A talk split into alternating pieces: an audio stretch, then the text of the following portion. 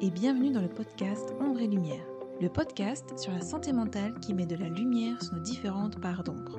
Je m'appelle Gwendoline Bichot, j'ai 34 ans et j'ai décidé de créer ce podcast car je souffre moi-même de différents troubles psychiques et émotionnels et j'ai ce besoin de mettre des mots MOTS sur des mots MAUX et de pouvoir apporter mon soutien à toutes ces personnes qui vivent des choses extrêmement difficiles et qui n'osent pas en parler ou qui se sentent seules. Retrouvez-moi chaque jeudi sur toutes les plateformes pour lever le voile sur les troubles de la santé mentale. Parce que ce n'est pas juste dans notre tête et que ce que nous vivons est bien réel, il est important d'exprimer ce que l'on ressent à l'intérieur pour ne plus avoir besoin de faire semblant à l'extérieur. Aujourd'hui, je vais vous parler de la nosophobie. Qu'est-ce que c'est la nosophobie? D'où ça vient? Comment cela se manifeste et est-ce qu'on peut en guérir? C'est ce que nous allons voir tout de suite dans ce tout nouveau podcast.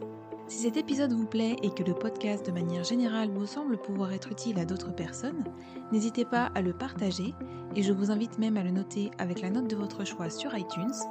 Laissez-moi un petit like ou un commentaire, je prendrai plaisir à vous lire et à vous répondre. La nosophobie est la peur de tomber malade. Cette phobie est particulièrement handicapante lorsque les sujets de cette maladie mettent en place des stratégies d'évitement. Attention à ne pas confondre nosophobie avec hypochondrie. Le nosophobe n'est pas malade et il le sait, mais il est obsédé par son envie de garder un bon état de santé. L'hypochondrie se manifeste lorsque la personne présente un ou plusieurs symptômes. Dès lors, l'hypochondriaque imagine le pire. Les nosophobes craignent donc les germes, les virus, les bactéries et plus généralement tout contact étranger. Ils voient le monde extérieur comme un risque pour leur santé. Tout est synonyme de bactéries ou de virus. Les symptômes de la maladie sont une hygiène excessive, le suivi des traitements préventifs afin de se mettre à l'abri de toute infection et ou affection, un trouble obsessionnel compulsif de désinfection et ou nettoyage, l'usage abusif et incontrôlé des produits désinfectants, la renonciation ou non-fréquentation des lieux publics et des comportements anxiogènes. En plus de ces symptômes, les personnes nosophobes évitent même les transports en commun, les toilettes et hôpitaux publics, etc. Ces personnes développent toutes sortes de stratégies d'évitement et de restriction de contact à tous les niveaux. L'isolement reste ainsi la principale manifestation de cette phobie et la plus handicapante. Il n'est pas toujours facile pour une personne phobique de découvrir et de comprendre les causes de son trouble anxieux. Dans la majorité des cas, la nosophobie résulte d'une situation traumatisante vécue pendant l'enfance. La nosophobie peut trouver racine dans l'histoire familiale. Avoir eu un proche gravement malade, avoir été exposé à des symptômes violents sans en comprendre le sens lorsqu'on était enfant. Elle peut résulter d'un traumatisme personnel, tel qu'une grave maladie durant l'enfance par exemple. Elle peut être encore le fruit d'un principe de précaution extrême dans le cadre familial, qui formate l'esprit de l'enfant en associant le risque de contracter une maladie, quelle qu'elle soit, à quelque chose de grave qui mettrait la vie de la personne en danger. Cela dit, comme toutes les phobies, cette maladie peut résulter d'un processus de déplacement. La personne ressent une insécurité à un moment de sa vie, une angoisse immatérielle, et place son inquiétude sur un objet concret, les maladies. On dit alors qu'elle cristallise sa peur. Des événements du type épidémie peuvent venir accentuer le trouble, notamment par le stress qui en découle. Dans mon précédent podcast, je vous parlais de mon hypochondrie. Je vous invite à aller l'écouter si vous ne l'avez pas encore fait. Ici, je vais vous parler de ma nosophobie, car je pense qu'elle fait suite à mon hypochondrie. À force de m'imaginer que j'ai quelque chose de grave lorsqu'il m'arrive le moindre petit truc, j'ai fini par finalement avoir peur de tomber malade tout court. Mon hémétophobie n'a fait que renforcer cette peur puisque la peur de vomir quand je suis malade est présente. Donc, comme j'ai peur de vomir quand je suis malade, eh bien j'ai peur de tomber malade. Au début, j'avais uniquement peur des gastro, les autres ça allait encore, Sauf que lorsque je me suis aperçue que même avec une grippe, on pouvait vomir, eh bien c'est passé de la peur des gastro à la peur des gastro et des grippes. Donc c'était surtout la période hivernale que je redoutais le plus. En général, je restais cloîtrée chez moi le plus possible à cette période de l'année et je me lavais très souvent les mains. Si je devais prendre les transports en commun, j'essayais de ne toucher à aucune poignée et de tourner la tête vers une vitre, par exemple, pour que personne ne me souffle dessus. Mais voilà qu'en 2019, un nouveau et méchant virus a décidé de débarquer et de foutre la merde. Depuis, ce n'est plus seulement en hiver que j'ai peur, mais c'est toute l'année, et pas seulement des grippes ou des gastro, mais de toutes les maladies. Du coup, j'évite d'être en contact avec des personnes car elles peuvent être potentiellement atteintes d'un virus sans pour autant le savoir, car elles n'ont pas encore développé de symptômes. Je ne supporte pas quand des personnes me touchent ou me collent. j'aime garder une certaine distance. Je ne vais pas chez le médecin par peur de tomber malade en étant en présence d'autres malades dans la salle d'attente. Me rendre dans un hôpital, alors là, c'est carrément l'horreur, c'est la crise d'angoisse assurée, puisque je suis nosocomophobe. Ce sera d'ailleurs le sujet de mon prochain podcast qui sortira jeudi prochain. Quand mon mari a le moindre symptôme d'une éventuelle maladie ou qu'il est vraiment malade, je ne l'approche plus jusqu'à ce qu'il soit guéri et je le fais dormir dans le canapé. J'étais déjà nosophobe avant la pandémie de Covid-19, mais depuis, ça s'est carrément aggravé. Je me rappelle que début 2020, avant que nous soyons tous confinés, le président disait à la télé que nous étions en guerre, que nous étions en train de traverser une crise sanitaire sans précédent et que nous ne savions pas exactement quel était ce nouveau virus, mais qu'il tuait des gens et que du coup, toutes les personnes qui pouvaient faire du télétravail étaient amenées à le faire.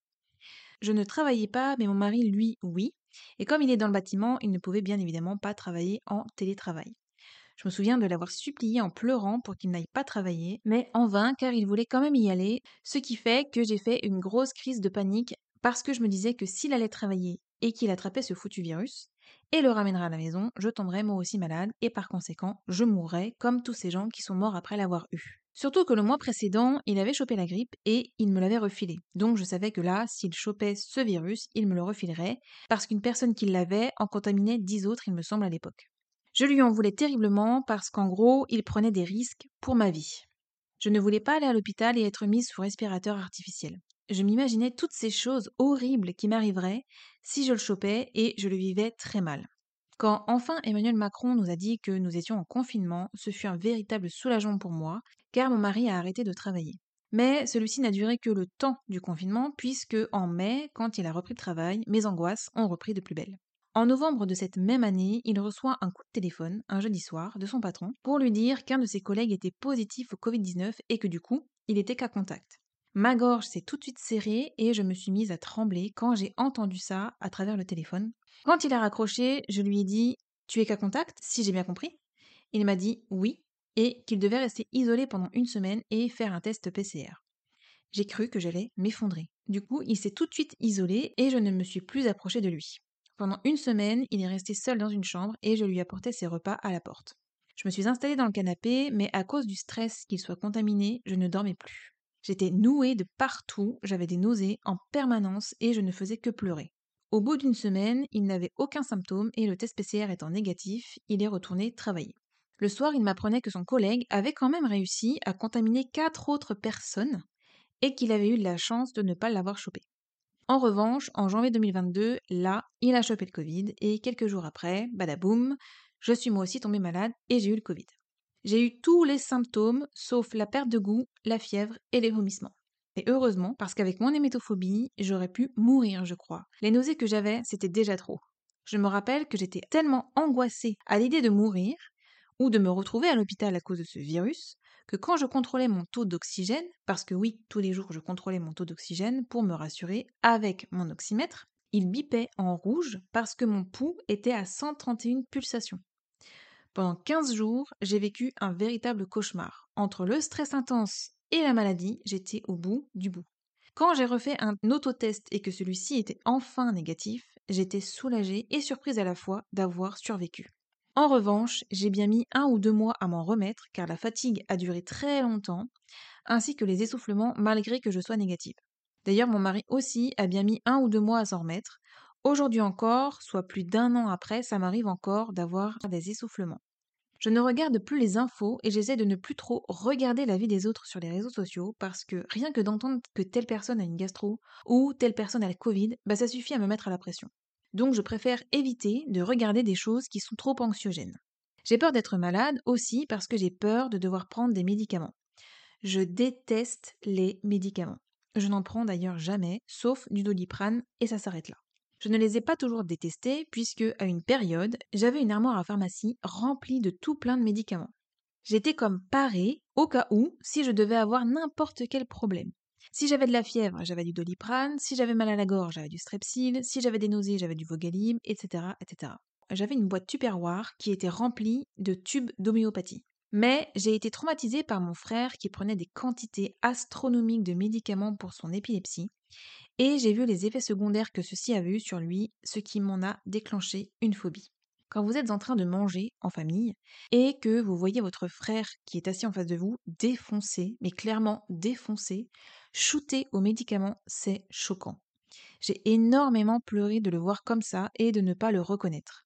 Je me souviens qu'il arrivait à peine à ouvrir les yeux, qu'il parlait très lentement et avec difficulté, comme s'il avait la bouche pâteuse. Il avait du mal à articuler. Il était blanc, comme un linge, et s'endormait à chaque bouchée qu'il prenait et qu'il mettait dans sa bouche. Si bien qu'on devait le secouer parce qu'on avait peur qu'il s'étouffe. Donc on le secouait pour qu'il se réveille et mâche sa bouchée pour l'avaler. Il prenait son verre d'eau dans la main, puis hop, il repiquait du nez et si nous ne l'avions pas secoué pour le réveiller, il aurait pu faire tomber son verre. Je l'ai aussi vu être noir de colère, noir de rage, vraiment son regard n'était pas le même. Je l'ai vu dans des états de profonde dépression, il a d'ailleurs fait plusieurs tentatives de suicide, et tout ça à cause des médicaments. Il a fini dans un hôpital psychiatrique, et là encore, je n'en retiens que du mauvais, que des choses choquantes. Je vous en parlerai davantage jeudi prochain car ça va avec la nosocomophobie. Tout ça pour dire que j'ai vu les dégâts que pouvaient causer les médicaments et croyez-moi que ça fiche la trouille.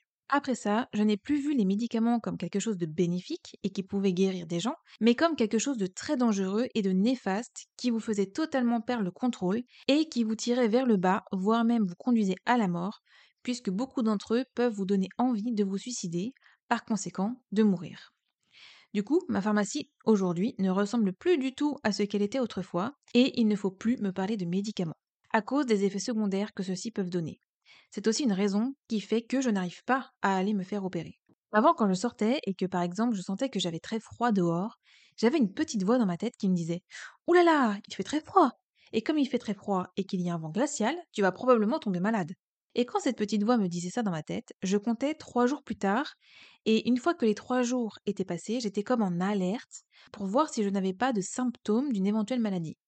Je comptais trois jours plus tard parce que c'est le temps qu'il faut en moyenne entre le temps où on chope un virus et le temps que les premiers symptômes apparaissent. Avec l'expérience, je me suis aperçue, en tout cas chez moi, que c'est comme ça que ça se passe. Quand j'avais la grippe ou la gastro, par exemple, c'était toujours trois jours après avoir eu froid ou avoir été en contact avec une personne malade. Je m'empêche de vivre, je m'empêche de voir du monde, je m'empêche de sortir. En faisant tout ça, en fait, j'essaye de me protéger le plus possible. De la maladie, de la souffrance, des médicaments, du stress, etc. Et en même temps, je me détruis aussi car mon problème de santé n'est pas réglé et qu'il m'emmène probablement au désastre. Cela a un impact sur ma santé mentale et comme le corps et l'esprit sont intimement liés, dans mon cas, c'est les deux qui vont mal. Je ne suis pas bien mentalement, mais aussi physiquement.